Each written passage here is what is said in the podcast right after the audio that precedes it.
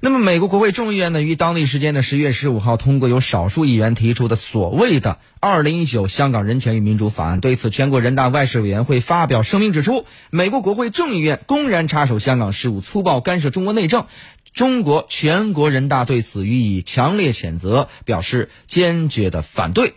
呃，那么同时呢，外交部发言人呢昨天指出，美国国会众议院罔顾事实、颠倒黑白，把肆意纵火、打砸商铺、暴力袭警等严重犯罪称之为人权和民主问题，是赤裸裸的双重标准，充分暴露了美方一些人在人权民主问题上的极端虚伪和破坏香港繁荣稳定、牵制中国发展的险恶用心。美国在香港也有重要利益啊，如有关法案最终。通过惩罚，不仅将损害中国利益，损害中美关系，将严重损害美国的自身利益。